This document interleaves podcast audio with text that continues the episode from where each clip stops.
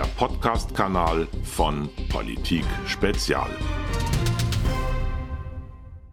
Herzlich willkommen, meine Damen und Herren. Ich freue mich sehr auf äh, Stefan Schubert, der heute zu Gast ist bei mir im Studio, im erweiterten Studio. Herzlich willkommen, Stefan. Ja, schön. Grüß dich. Hallo, wir Markus. kennen uns ja lange Zeit, deswegen machen wir nicht dieses Sie. Manchmal mag ich es nicht, wenn es so kumpelhaft ist, aber wir kennen uns wirklich lange. Von daher, du hast ein neues Buch rausgebracht oder es kommt in diesen Tagen raus. Das kommt jetzt raus, also zwei Tagen. Also wenn das Video online ist, dann ist es draußen, ja. Alles klar, der Bürgerkrieg kommt. Das ist der Titel und der Untertitel, wenn ich mich recht erinnere, die Vorboten von Aufstand und Revolution in Deutschlands Städten.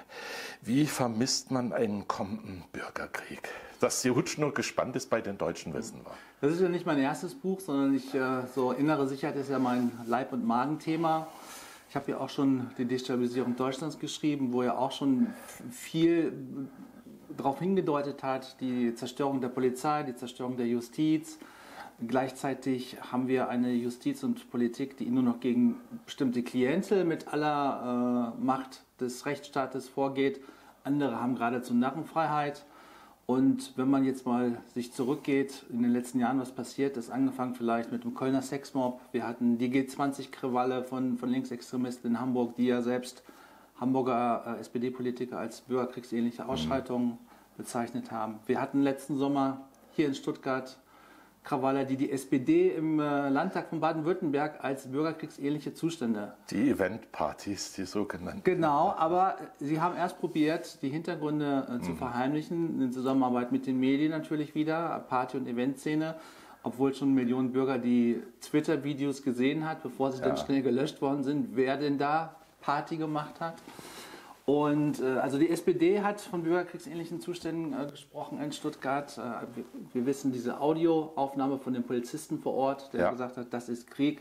Das heißt, wenn man sich mal Revue passieren lässt, was äh, in den letzten fünf Jahren alles passiert ist, was schon als normal hingenommen wird, ohne dass die Medien und Politik da einen großen Aufschrei machen, dann ist das schon eine sehr erschreckende ja, Entwicklung. Ja. Was sind denn für dich die deutlichsten und am besten sichtbarsten Anzeichen für die aufgestaute Wut in der Gesellschaft? Im Moment sieht man es natürlich bei Corona, ne, bei, bei, den äh, Demonstrationen auch für Grundrechte, dass die Leute auch hingehen, wenn es offiziell verboten ist, dass sie äh, staatliche Vorgaben nicht mehr ernst nehmen können. Man kann es ja auch nicht mehr ernst nehmen. Wenn wir hören, äh, Jens Spahn vor einem Jahr, Masken sind schädlich und Virenschleuder. Heute ja. werden kleine Kinder gezwungen, Masken draußen auf dem Schulhof zu tragen. Äh, dann fragt man sich, was aus diesem Land geworden ist. Und da staut sich natürlich so eine Wut auf. Und das kriegt dann in dem Moment die Polizei ab, obwohl die Polizei, ich bin ja immer ein Freund der Polizei auch gewesen, aber man muss sagen, äh, im im Corona-Jahr, im Corona-Start hat sie sich doch sehr negativ verändert. Meiner Meinung nach sehr unverhältnismäßig eingeschritten gegen, gegen friedliche Demonstranten. Und mhm. das, das staut natürlich die Wut zusätzlich auf. Was ist denn mit dieser Videokampagne der 53 Schauspieler? Eine von denen, die mitgemacht haben, hat Morddrohungen bekommen. Jetzt kann man mit Mord rechnen oder muss es befürchten, wenn man die Kanzlerin kritisiert hat. Das ist auch so ein Anzeichen. Ja, das ist nicht nur die eine, sondern der, der Regisseur hat gesagt, äh, er weiß von, von mehreren, die abgesprungen sind, dass sie nach wie vor zu einem Video stehen, aber die auch Morddrohungen bekommen haben. Selbst die Kinder von denen wurden bedroht. Und diese 53 äh, Filme, ich habe mir die also alle angeguckt, die sind hier wirklich äh, professionell gemacht, mit, mit Witz, mit Intellekt, mit satirischer Zuspitzung, also sowas, wie es eigentlich sein muss.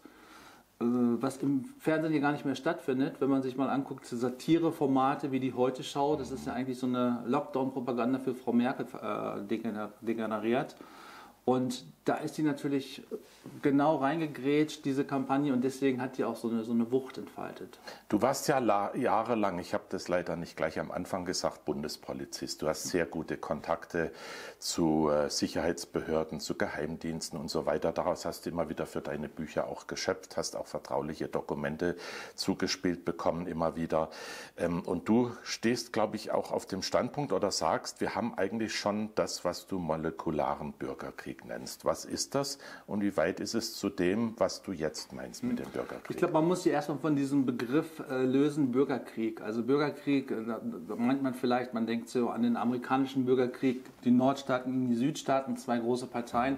Das ist ja nicht mehr so, sondern wir haben immer wieder in den Städten diese Krawalle, ob es jetzt von Linksextremen sind, bei G20, ganz äh, intensiv Stuttgart, Frankfurt, der Kölner Sexmob äh, und so weiter. Wir hatten ja auch schwere Ausschreitungen, auch noch mit in Asylunterkünften gegen mhm. Polizisten. Wir haben auch, das darf man natürlich auch nicht verschweigen, wir haben auch eine militante rechtsextreme Szene, die gibt es natürlich auch. Und äh, die natürlich darauf auch reagiert, die auch nach, nach vorne geht, wo auch viel Wut entstanden ist. Und das kommt alles zusammen. Und obendrauf auch noch jetzt, wo wir hier sitzen, das ist jetzt zwei Tage her, gab es in Frankreich wieder einen islamistischen Terroranschlag, wo eine 59-jährige Polizeibeamtin, eine zweifache Mutter, von hinten angegriffen worden Messerattacke. ist. Messerattacke in den Hals mhm. äh, umgebracht worden ist. Das heißt, wir haben islamistische Terrorattacken auch. Ich habe Recherchen zu dem Buch auch beim Generalbundesanwalt mal angefragt, wie viel islamistische Terrorermittlungen er denn geführt hat seit 2015. Das war natürlich wieder ein bisschen schwierig. Das ist, wenn man Behörden offiziell anfragt, das ja. ist man kriegt eigentlich nur so Wischi-Waschi-Antworten, wo man ganz explizit fragt. Aber dann nach hin und her habe ich dann äh, meinen Anruf aus Karlsruhe bekommen. Also die geben das auch kaum mehr schriftlich raus, sondern rufen dann immer an. Sind auch vorsichtiger geworden. Ja, und es gibt also seit 2015 über 3000 islamistische Terrorverfahren in Deutschland.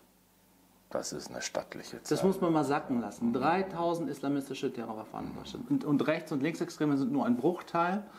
Und es kann auch äh, Terrorverfahren sein, die gegen mehrere Personen, gegen ein Netzwerk geführt werden. Die zählt dann auch als eine. Also da sieht man mal, was auch seit den Grenzöffnungen für ein Gefährdungspotenzial hier eingewandert ist. Ja, trotzdem noch mal konkreter zum Bürgerkrieg. Wie malst du dir das aus? Wie, wie muss man sich das vorstellen? Sind es Hunderttausend oder Millionen vom Kanzleramt in Berlin? Sind das, sind das in vielen Städten Leute, die mit der Heugabel zum Rathaus gehen?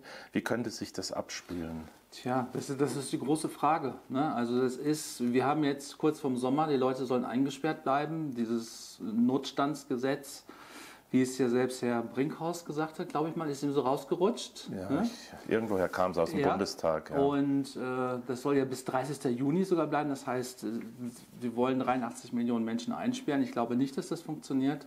Wir werden das sehr schnell sehen, dass das in den Städten eskaliert, auch in den No-Go-Areas. Mhm ist ja auch so ein Tabuthema, dass Corona in, Migrantenvierteln ein sehr großes Thema ist, dass sie sehr davon betroffen sind. dann sieht man auch, dass die halt auch ein komplettes paralleles Leben in Deutschland führen.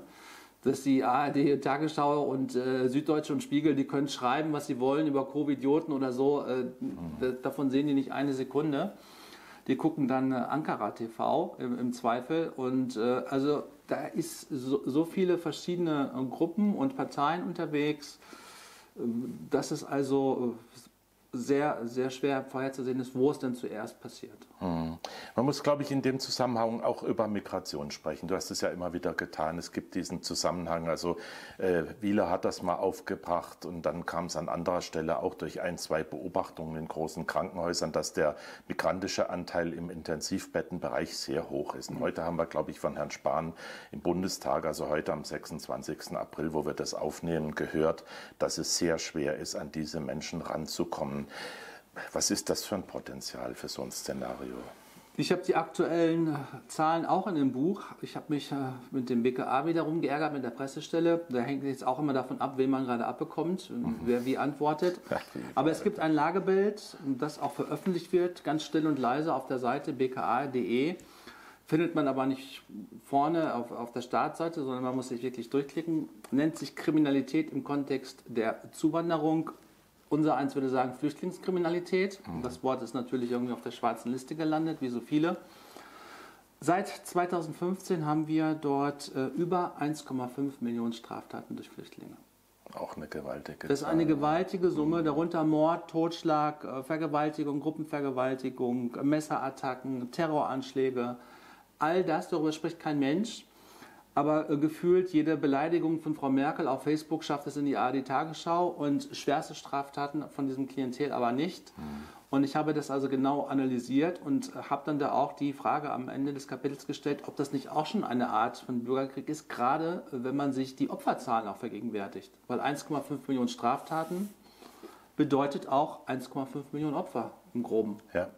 Und äh, darüber spricht niemand. Ne? Also niemand spricht über äh, Opfer von eingewanderter Kriminalität, äh, von Gewalt. Das wird tabuisiert. Sie bekommen auch kein, kein Gesicht. Wir wissen das noch von, von Anis Amri, Terroranschlag auf dem Breitscheidplatz.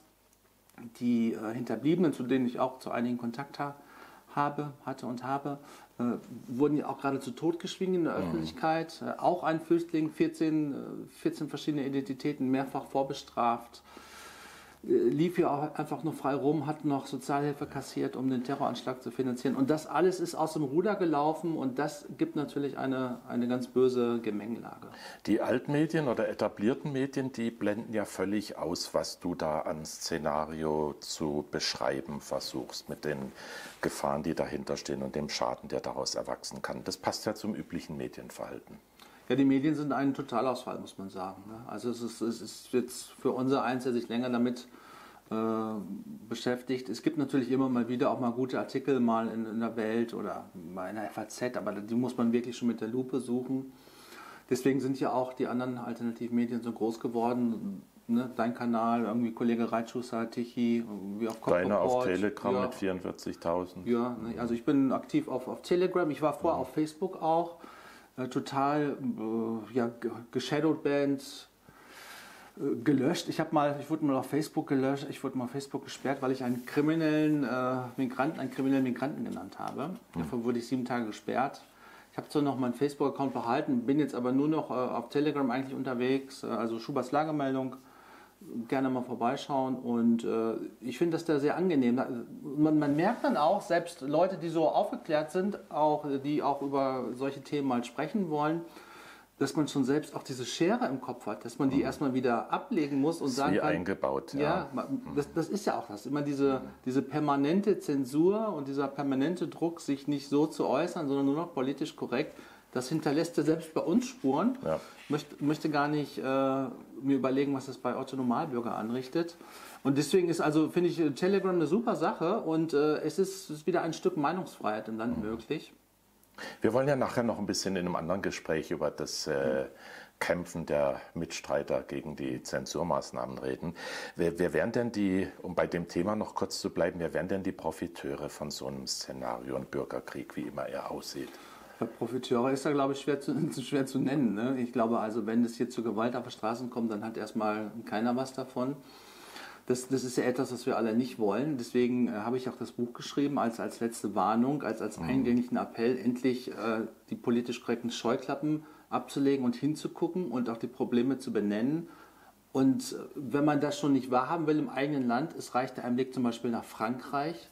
Da ist es ja schon viel weiter. Da gibt es also auch intellektuelle ehemaliger Armeechef, der im Fernsehen ganz offen äh, davon redet, dass er einen Bürgerkrieg befürchtet. Den hast du auch zitiert, glaube ich. Den habe ich auch zitiert. Also ich habe das dann auch Parallelen gezogen zu Frankreich, zu Niederlande, wo wir Anfang des Jahres auch äh, ganz schwere Lockdown-Krawalle hatten, ja. ne, wo die auch die Leute gesagt haben, wir machen nicht mehr mit. Auch unterschiedliche Gruppen auf den Straßen waren, äh, die regelrecht gekämpft haben.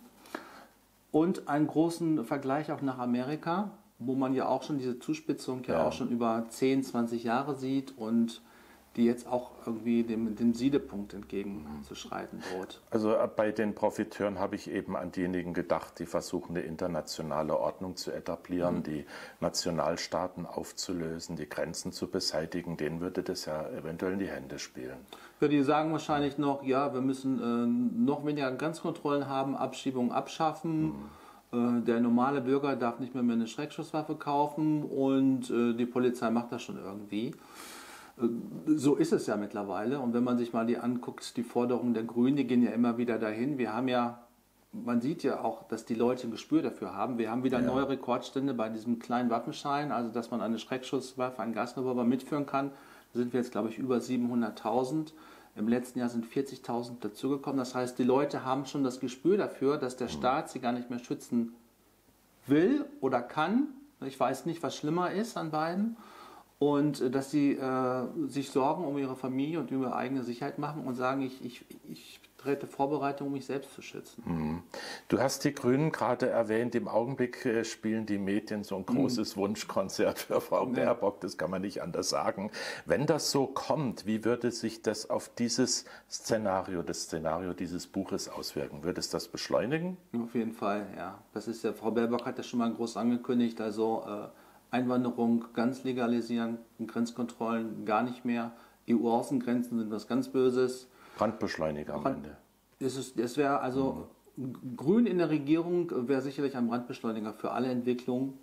Die Grünen haben auch schon mehrfach gefordert, Schreckschusswaffen für normale Bürger, für rechtstreue Bürger auch äh, zu verbieten oder noch mehr zu reglementieren. Das heißt, also es würde, es würde sich das, was wir denken würden, wir hätten vielleicht noch einige Jahre Zeit, würde viel schneller auf uns alle zukommen. Vielen Dank, Stefan Schubert, für das Gespräch über dein neues Buch Der Bürgerkrieg kommt. Sehr gerne. Dankeschön, Markus. Ein Podcast von Politik Spezial.